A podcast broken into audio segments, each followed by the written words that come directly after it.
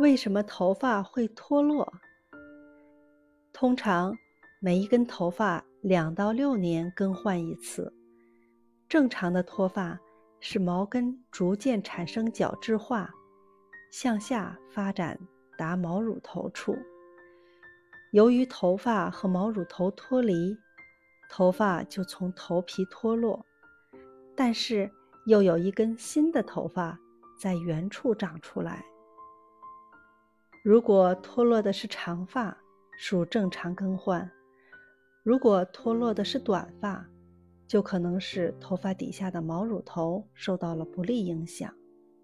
例如，婴儿的头皮经常在枕头上摩擦。人发烧或生了严重的疾病，都会引起暂时性脱发。但如果头部的皮肤因外伤、烫伤、患疮疖等造成皮肤组织损坏、结成疤痕而引起头发脱落，那以后就没有希望再长出来了。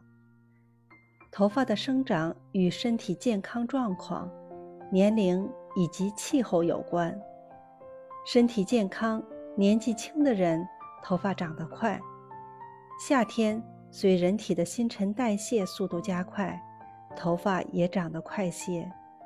反之，头发就长得慢，容易脱落，而且颜色发黄，没有光泽。